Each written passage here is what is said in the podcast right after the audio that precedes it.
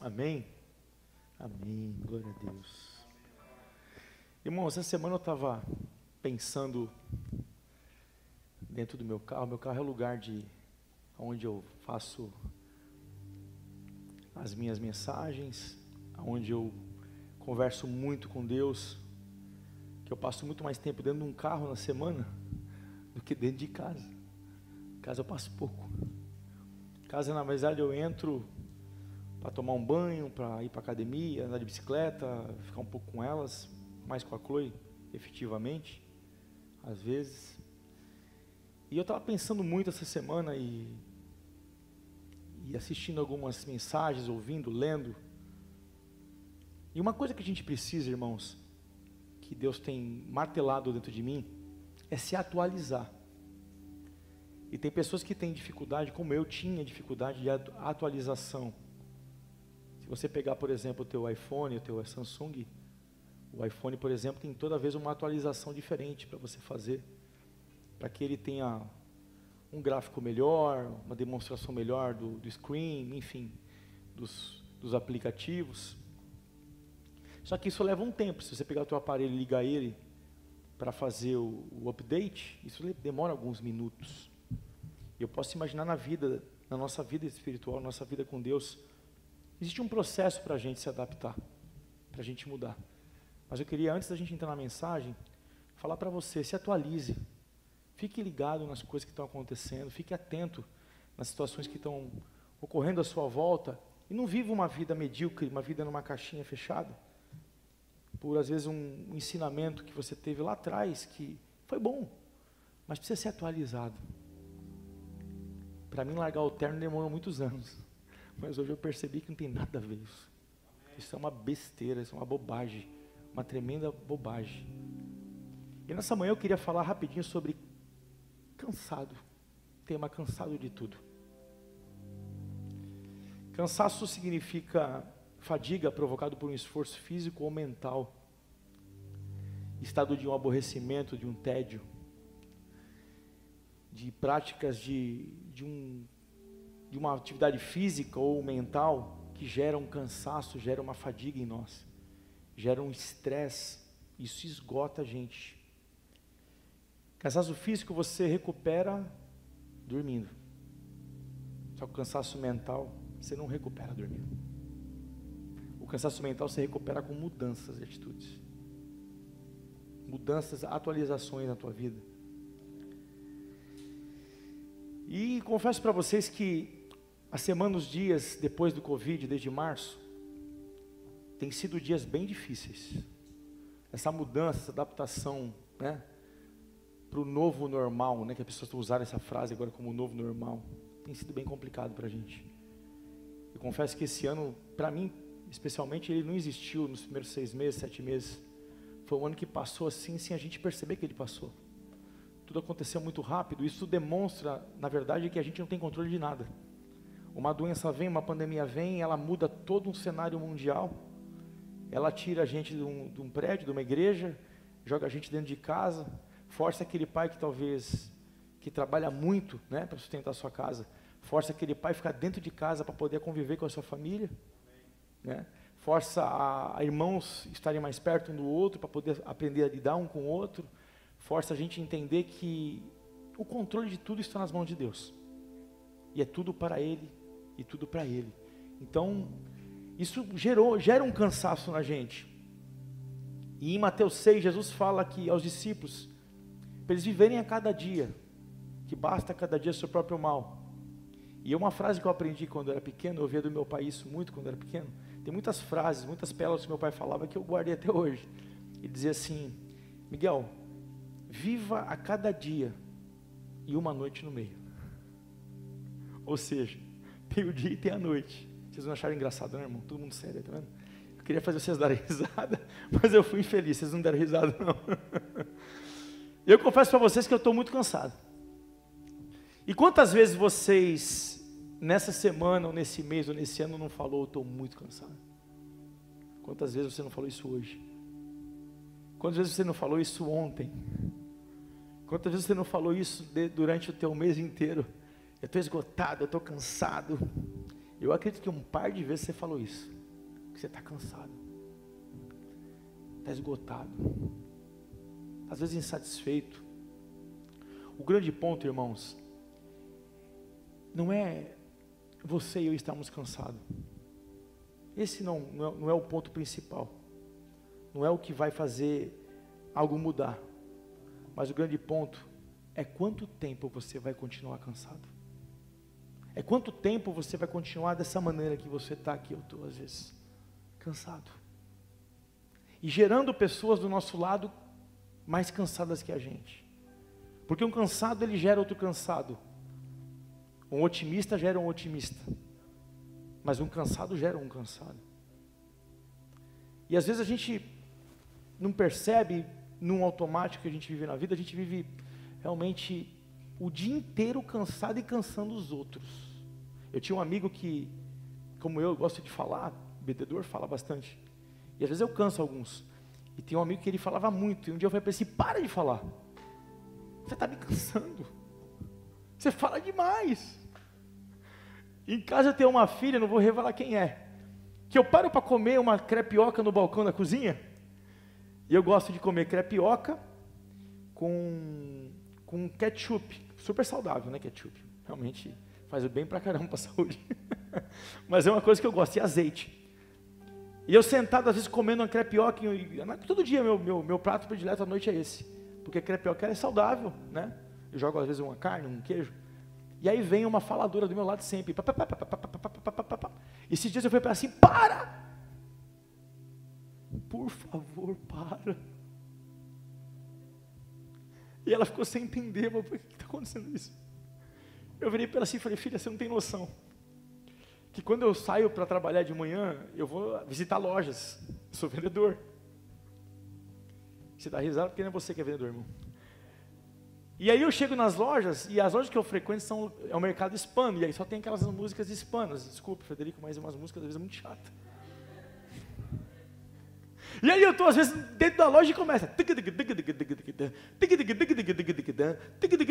Eu fico assim. Aí esses dias me ligou um rapaz e falou assim, um, para pedir um conselho para mim, um, um, irmão de uma outra igreja, amigo meu. Ele falou assim, pastor, eu queria um conselho seu, me dá um conselho. Pastor, desculpa perguntar, mas o senhor está onde? Numa boate? Eu falei, não, eu estou dentro do mercado hispano. Então você imagina você ouvir o dia inteiro essas músicas e chegar em casa ainda ficar, ô pai, ô pai, ô pai, ô pai, ô pai. Aí eu falei, para! Aí eu virei para ela assim, falei assim, eu estou muito cansado, filha. Eu estou meio esgotado hoje. Eu estou meio saturado. E deixa eu te fazer uma pergunta, irmão. Mas eu não quero que você me dê uma não quero que você me responda com uma outra pergunta. Nós temos uma mania de fazer isso, né? A gente quando recebe uma pergunta que incomoda a gente, a gente já responde fazendo outra pergunta para a pessoa, para a pessoa realmente já. Eu queria te fazer uma pergunta, olha para mim aqui, irmão. Como andam as coisas com você? Talvez alguém não te fez essa pergunta essa semana para você. Como andam as coisas na tua vida? Como andam as coisas dentro de você? Como você está dentro do, do teu eu, do teu coração, da tua alma? Como é que você se encontra hoje? Você está se encontrando hoje bem? Você está triste? Você está como eu, com as bolsas embaixo do olho? Hoje eu reclamei para a pastora e falei assim: caramba, dormi pouco essa noite e estou começando a ficar com umas bolsas embaixo do olho de cansaço, cansaço físico e mental.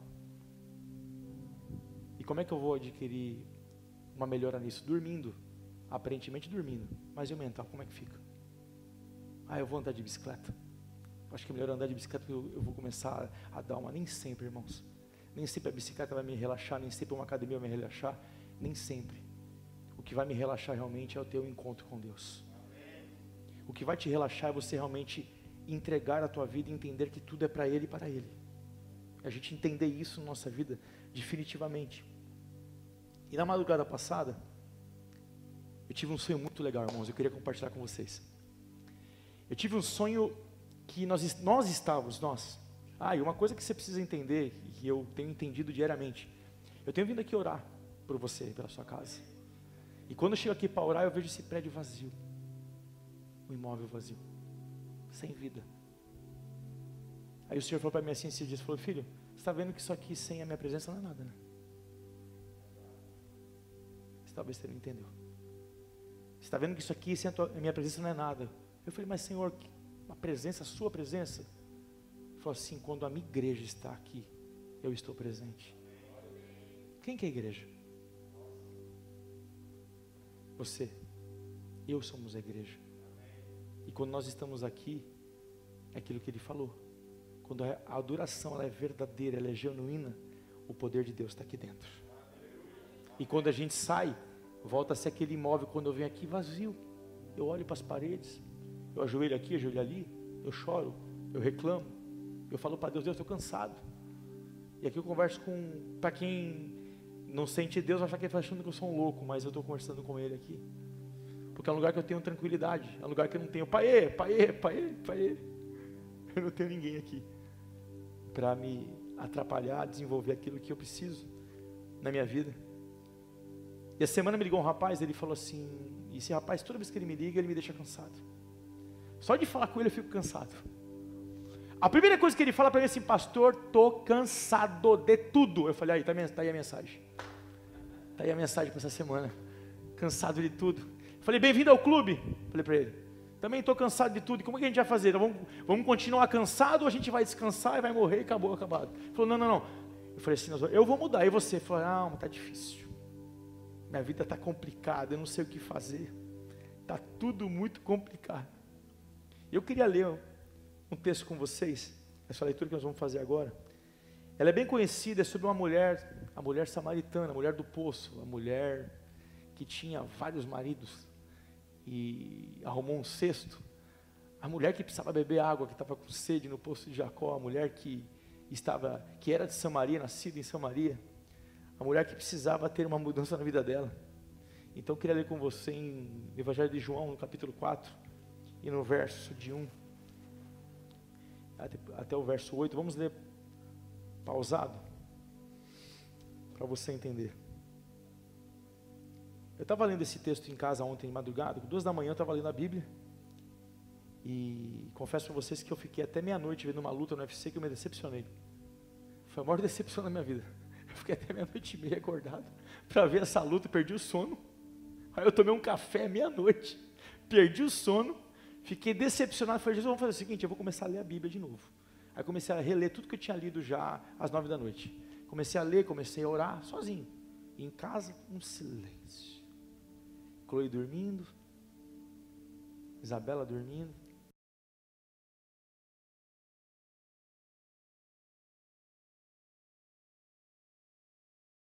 Amanhã eu estava sem sono nenhum. Cheguei, cheguei, perto da minha cama, dobrei o joelho e falei, Jesus, eu preciso orar, que aí eu vou conseguir ter sono. Aí eu dobrei o joelho e comecei a orar pelo culto de hoje, comecei a orar pela minha vida, por tudo que Deus ia realizar aqui hoje, pelos louvores, por tudo. E ali comecei a ficar com um pouco de sono.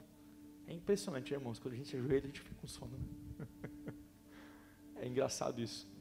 E ali eu fui para a cama, quando foi três e pouco, eu peguei no sono e dormi. Vamos ver aqui.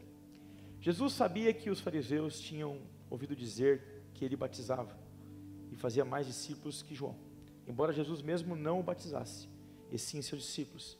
Assim deixou a Judéia e voltou para a Galiléia. No caminho teve de passar por Samaria. Vamos parar aqui.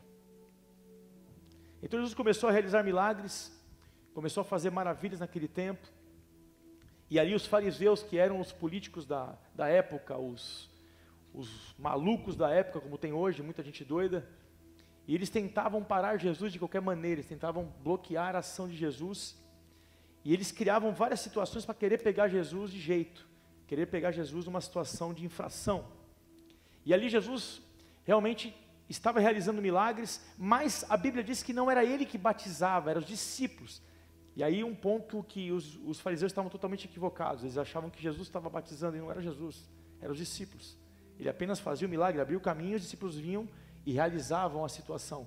Por isso que é bom a gente aprender, e eu estou aprendendo isso, é a gente fazer discípulos, irmão. Porque Jesus deixou isso bem claro para a gente e de pregar o evangelho e fazer discípulos de todas as nações. Ele não mandou a gente ficar preso num quarto, ele não mandou a gente ficar preso numa igreja, ele não mandou a gente ficar preso numa placa, ele mandou a gente fazer discípulos de todas as nações. E batizando-os em nome do Pai, do Filho e do Espírito Santo. E a gente vive numa situação, num sistema religioso, muitas das vezes que eu vivi na minha vida inteira, que a gente fica preso a um, a um, a um, a um quadrado, preso a uma caixinha. Jesus colocou eu e você nessa terra para sermos influenciadores de pessoas e de vidas. É isso que nós temos que entender na nossa vida. E ali ele começa a realizar milagres. E eles estão vendo Jesus fazer muita coisa. E naquele momento eles tentam parar Jesus. E o mais engraçado é que Jesus não deixou o Kleber eles pararem ele. Porque Jesus não era preso à política. Jesus não era preso a um grupo partidário. Jesus não era preso a, a, a um grupinho do disse-me-disse. -disse. Jesus estava livre, Jesus era Deus. Ele não queria saber, ele não estava nem aí para os fariseus. Nós temos que ser livres, irmãos, de qualquer julgo que tentam colocar na gente. Eu vim num sistema que eu tinha que bater continência para entrar na igreja. Eu vim no sistema que eu tinha que entrar na igreja e pedir a bênção dele. Não é que eu não tenho que respeitar a autoridade de um homem, não é isso, irmão. Mas eu não tenho que bater continência para ninguém. Eu tenho que bater você continência para Jesus, porque Ele é o Rei e o Senhor de todas as coisas. Eu vim no sistema que ali eu vivia aprisionado, mas um belo dia eu entendi que eu tinha que sair fora disso. E Jesus, naquele momento, ele percebe que os fariseus tentam querer encurralá-lo, que tentam querer que ele venha fazer aquilo que eles querem que ele faça. Mas ele fala assim para os discípulos: é o seguinte Vão comprar comida, que eu vou para Samaria. Eu preciso passar por Samaria. E naquele momento Jesus vai para Samaria, começa a caminhar, e ali naquela época eles estavam anunciando várias coisas contra Jesus, mas os fariseus estavam preocupados do crescimento do Evangelho, e naquele momento Jesus começa a cumprir um propósito que ele tinha naquela cidade. Eu quero ler com você aqui. No caminho, teve de passar por Samaria. Chegou ao povoado samaritano de Sicar. Existia uma briga muito grande entre os, as pessoas de Samaria e os judeus. Judeus não gostavam de passar por Samaria. Eles odiavam. Samaria é um caminho mais curto. Se você colocasse no GPS de onde Jesus estava, Samaria era um caminho mais curto para ele chegar e todos davam a volta. Os judeus demoravam três dias para chegar em Samaria, porque eles não queriam passar pelo caminho mais curto. Só que Jesus não estava preso a nada, a preso a nenhum partido, a nada. Ele realmente fez um caminho curto, porque era necessário ele passar por Samaria. Era necessário ele chegar em Samaria. Era necessário ele estar em Samaria. E no verso 4, a Bíblia diz que ele foi para lá. Jesus estava precisando ir para lá.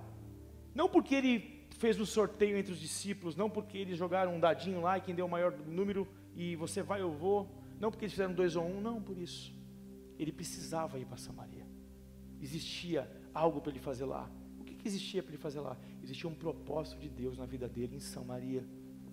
Existia algo para ele realizar em Samaria. E os judeus odiavam Samaria. Os judeus faziam voltas. E eu queria parar um pouquinho com você para aplicar essa mensagem. Todos nós temos na nossa vida algumas Samarias, algumas áreas da nossa vida que a gente tenta evitar de fazer. Tem áreas na minha vida e na tua vida que, que a gente tenta evitar de fazer, só que são necessárias a gente fazer e a gente evita. É a Samaria que Deus quer que a gente pare, que a gente faça. Samaria não era um caminho popular. Samaria era o caminho mais curto, mas era um caminho de propósito. E eu queria te perguntar nessa manhã: qual é a área que você precisa mudar e você precisa encurtar o caminho? Parar de dar voltas. A gente fica dando muitas voltas na vida da gente.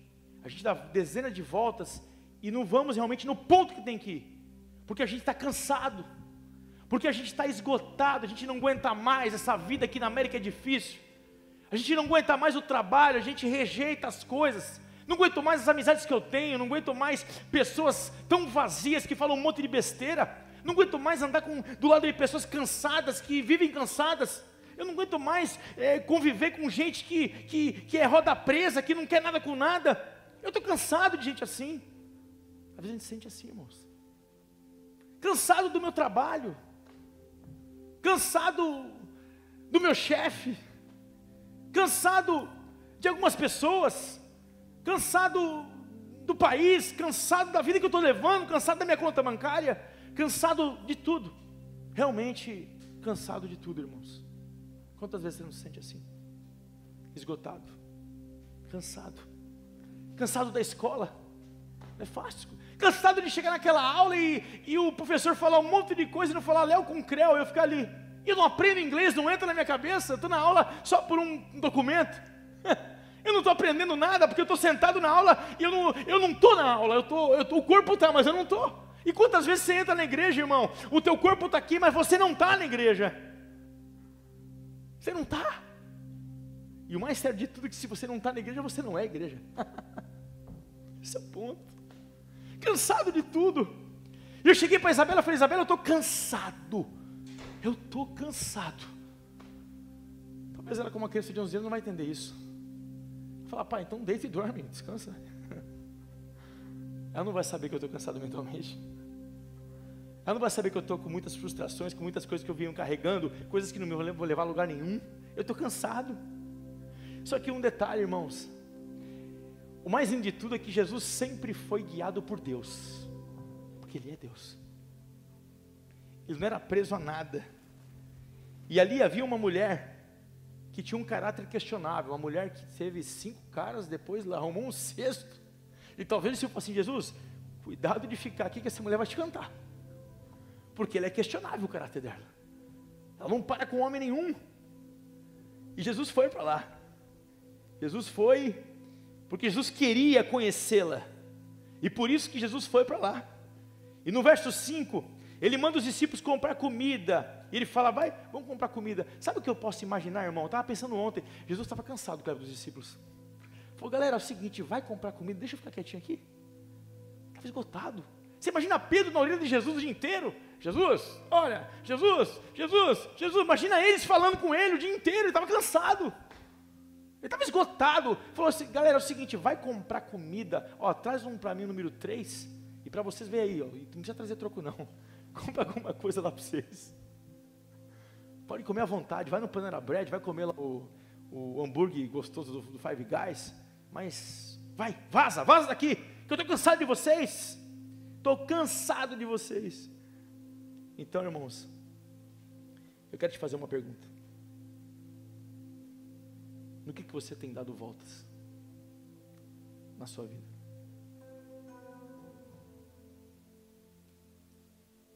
Coisas que você tem que resolver rápido e você fica dando volta. E o engraçado é que essa semana, Kleber, eu estava no carro e Deus falou comigo assim, Miguel, para de dar volta.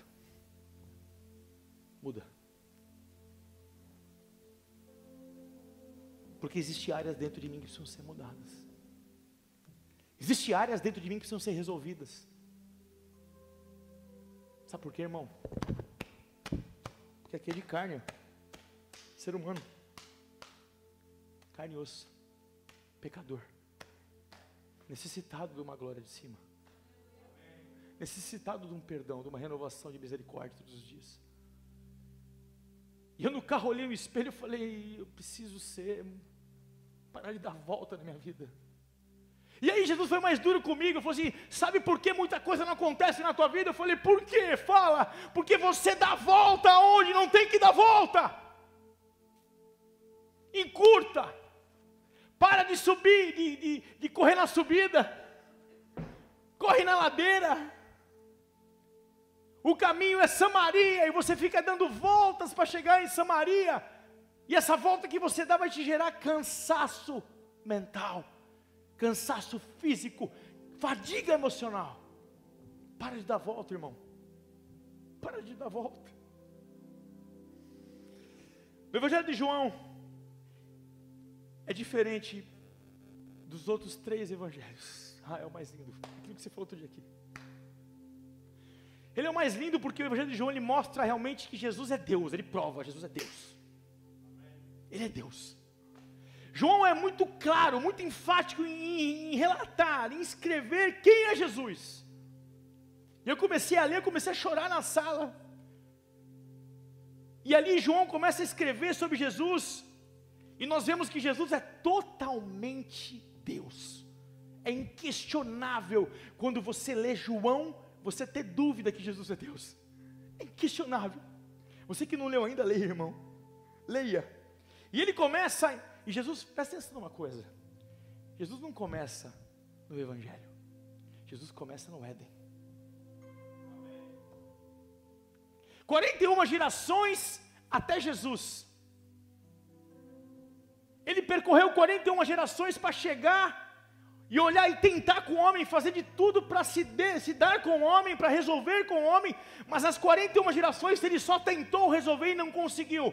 Na 41 ele fala então o seguinte: Eu vou descer como carne. Eu vou descer. Em João 1,14, nós vimos a plenitude da sua glória. E o Verbo se fez carne. E o Verbo se fez carne. Ele desce. Como Deus, como unigênito Filho de Deus, para que a humanidade conheça quem é Jesus. Eu quero te fazer uma pergunta, irmão. Talvez possa te chocar nessa manhã, essa pergunta que eu vou te fazer. Você pode até ficar com bronca de mim, mas vou te fazer uma pergunta. Você sabe realmente quem é Jesus? Você conhece realmente Jesus?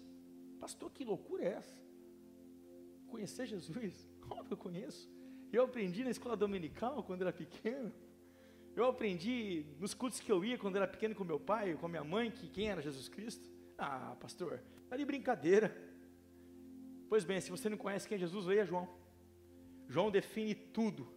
A palavra que estava com Deus no princípio se tornou carne e como eu e você nesta vida, Deus nos envia para esta vida no momento que Ele quis nos enviar. Você chegou aqui na terra, eu cheguei no momento que Deus queria que a gente nascesse. Existia um plano de Deus para você e para mim aqui na terra. Existe um propósito de Deus para mim e para você aqui na terra.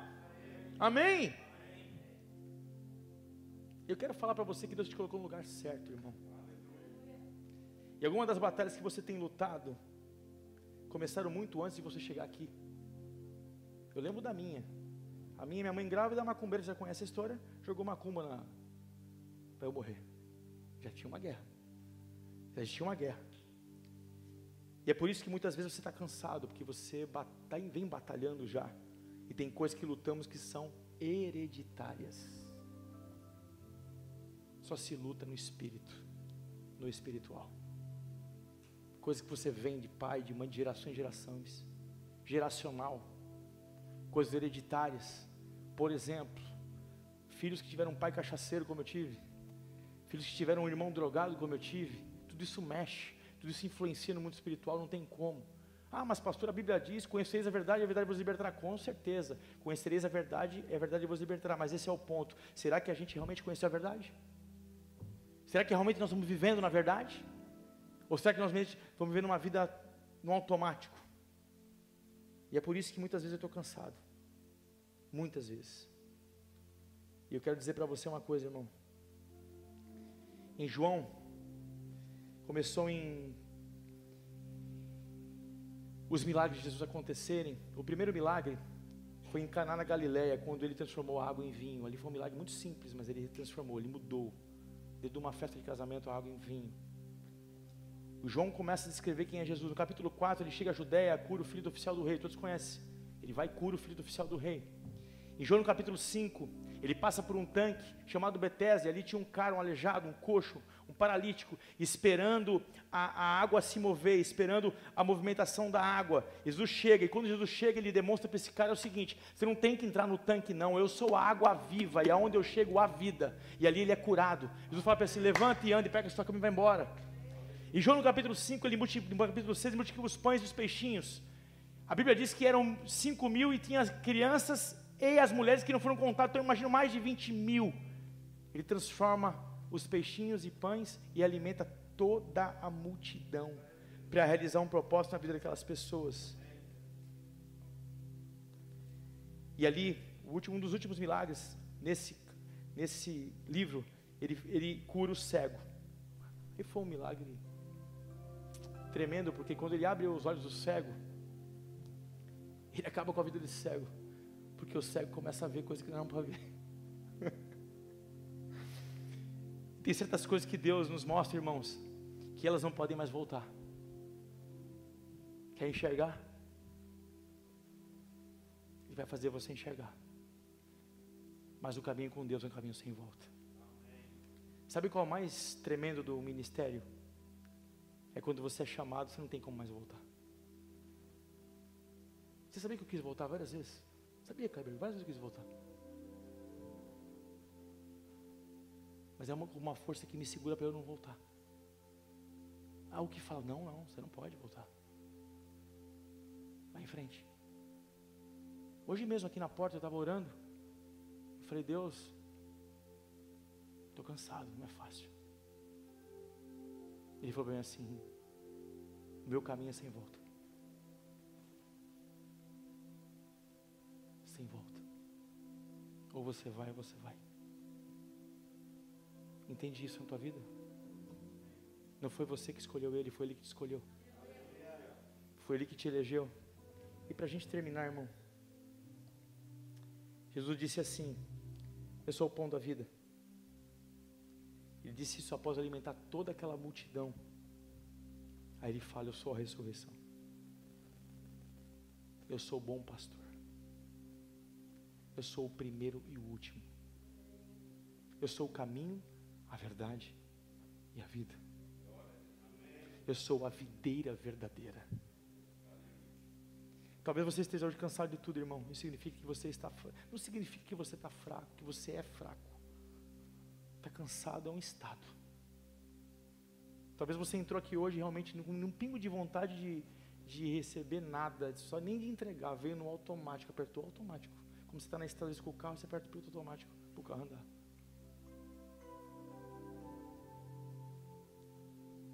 Como você está por dentro hoje? Jesus cansou. Jesus estava cansado também. Ele andou três dias para chegar em Samaria. E os discípulos andavam por todos os lados. Imagina, irmãos, eu fui para Nova York esses dias. E aí a minha esposa resolveu andar mais que o homem da cobra. Misericórdia, irmão. Confesso que o meu pé ficou com dois calos absurdo. Eu não conseguia botar o tênis. O tênis era, era parecia uma, uma sandália de ferro. Aí eu pensando ontem, falei, Jesus, não tinha Uber, não tinha Lyft, não tinha o patinete que Jesus chegava com o cartãozinho de crédito lá, alugava do Citibank, né? Pegava o patinete da Uber. Ele tinha que andar a camelo. Só que a Bíblia diz que quando ele chegou em Samaria, ele sentou no poço de Jacó. Ele estava cansado. E os discípulos andavam com ele também estavam cansados. Deus quer renovar hoje as minhas forças e tuas forças. Você crê nisso, irmão? Deus quer renovar tuas forças e minhas forças para você não morrer no meio do caminho e não deixar de cumprir o que Ele tem na tua vida. Ele tem um propósito para você. Talvez você fale assim, pastor, já ouvi isso tantas vezes. Você vai continuar ouvindo isso até você parar de dar volta. E você ir direto para o alvo que Ele quer. Tem gente que Deus tem um ministério, Kleber, e a pessoa dá muito de volta. E aí ela prejudica a família. Porque a, quem está no barco junto vai sofrer. Oh, eu sei o que é isso. Quem está no barco vai pagar o preço porque ele fica dando volta, a pessoa fica dando volta e não encara. Deus fala, faz isso, não, não vou fazer. Faz, não, não vou fazer. Não, não, porque a pessoa só olha pela lógica. E as coisas de Deus, elas são ilógicas. Elas não dão, não dão para ser medida pela lógica, ela é ilógica. As coisas de Deus são espirituais e são ilógicas. Deus opera de uma maneira diferente que os homens operam. Por isso que nós ficamos dando volta muitas vezes, damos volta, volta, volta. Por quê? Porque Deus dá o caminho para a gente, nós temos medo e não queremos fazer do jeito que Deus quer. Vamos ficar de pé, irmãos? Vocês estão cansados? Talvez cansados de me ouvir.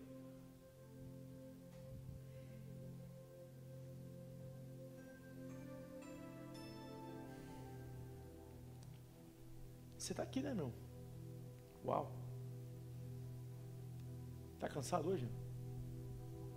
É? Tá fácil as coisas? É? Mas você acha que vai mudar? É difícil? Não? Está difícil? Uau. É duro, hein?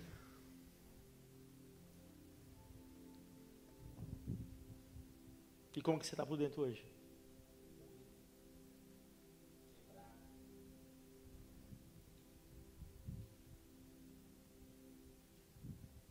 Você conhece o João de o, Jesus de João? Livro de João? Que ele é a vida, a ressurreição, o Deus encarnado. Ele nessa manhã quer mudar a tua vida. Muitas vezes a gente se encontra assim, irmãos. Não levantamos, estacionamos no meio do caminho, paramos na beira do poço, não encaramos o que tem que ser encarado, não resolvemos o que tem que ser resolvido.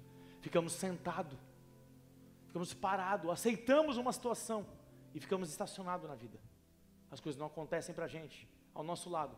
E às vezes a gente está de, tá de garupa com alguém, porque tem alguém trabalhando e você às vezes pega a garupa de alguém porque tem alguém fazendo e você pega a garupa. Não é porque você merece, ninguém merece nada. É porque tem alguém fazendo por você e você está no pescoço dessa pessoa de garupa. Deus manda te dizer nessa manhã que Ele quer usar a tua vida para a glória e louvor do nome dEle. Fique de pé nessa manhã. Aleluia. Se levante. Fique de pé. Pega a cabeça. Estou muito cansado, não importa. Deus é aquele que vai te aliviar aquele que bagunçou o funeral de Lázaro. Estavam para enterrar Lázaro já com o hino da harpa para tocar. Já estava lá o pastor para fazer o funeral. Jesus chega e manda Lázaro sair para fora. O milagre chegou em João. Aleluia, no Evangelho de João chegou o milagre. Ele bagunçou todo o funeral de Lázaro. Que posse você tem cavado para você, irmão. Que posse que você tem sentado na tua vida. O que, que você tem cavado para sua família, para os seus filhos, começando pela minha vida? Jesus fez eu reflexionar muitas coisas dessa madrugada. E não é fácil, irmão, é difícil. Como eu disse há três domingos atrás, mudar é difícil demais. Mas nós temos que mudar. Nós não podemos aceitar mais isso. Nós temos que sentar, mas temos que levantar. Você levantou? É isso aí. Tem que ficar de pé tem que ir para cima, tem que acreditar. Não pode ficar aí parado, lamuriando e cansado fisicamente. Quais são os postos que você tem sentado? Sentado em cima dos seus sonhos, das suas vontades que Deus colocou no teu coração. Ah, realmente, eu estou muito cansado. Sabe irmãos, que tem hora que parece que não tem mais sentido as coisas, né? É assim? tem hora que parece que as coisas não tem mais sentido, tem hora que tudo tá, parece que está tudo muito louco, não tem mais sentido de nada, irmão. Não é para ter sentido, é para a gente cumprir um propósito dele. Ele não está preocupado em te dar sentido nenhum, ele está preocupado